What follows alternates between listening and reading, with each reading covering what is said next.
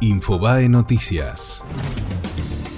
La Cámara Federal rechazó devolverle a Cristina Kirchner los cuadros y otros bienes secuestrados por el caso de los cuadernos. La defensa reclamaba que se los devolvieran, pero el tribunal no hizo lugar y le recordó que tiene un embargo de un millón y medio de pesos. Macri fue recibido con honores y rindió homenaje a Mahatma Gandhi en el comienzo de su visita oficial a la India. El mandatario argentino mantuvo un encuentro con el presidente Ramnath Kovind y con el primer ministro Narendra Modi. El radical Daniel Kroneberger se impuso en las pasos de la Pampa. La UCR logró un importante triunfo político en el inicio del calendario electoral frente a su socio de Cambiemos.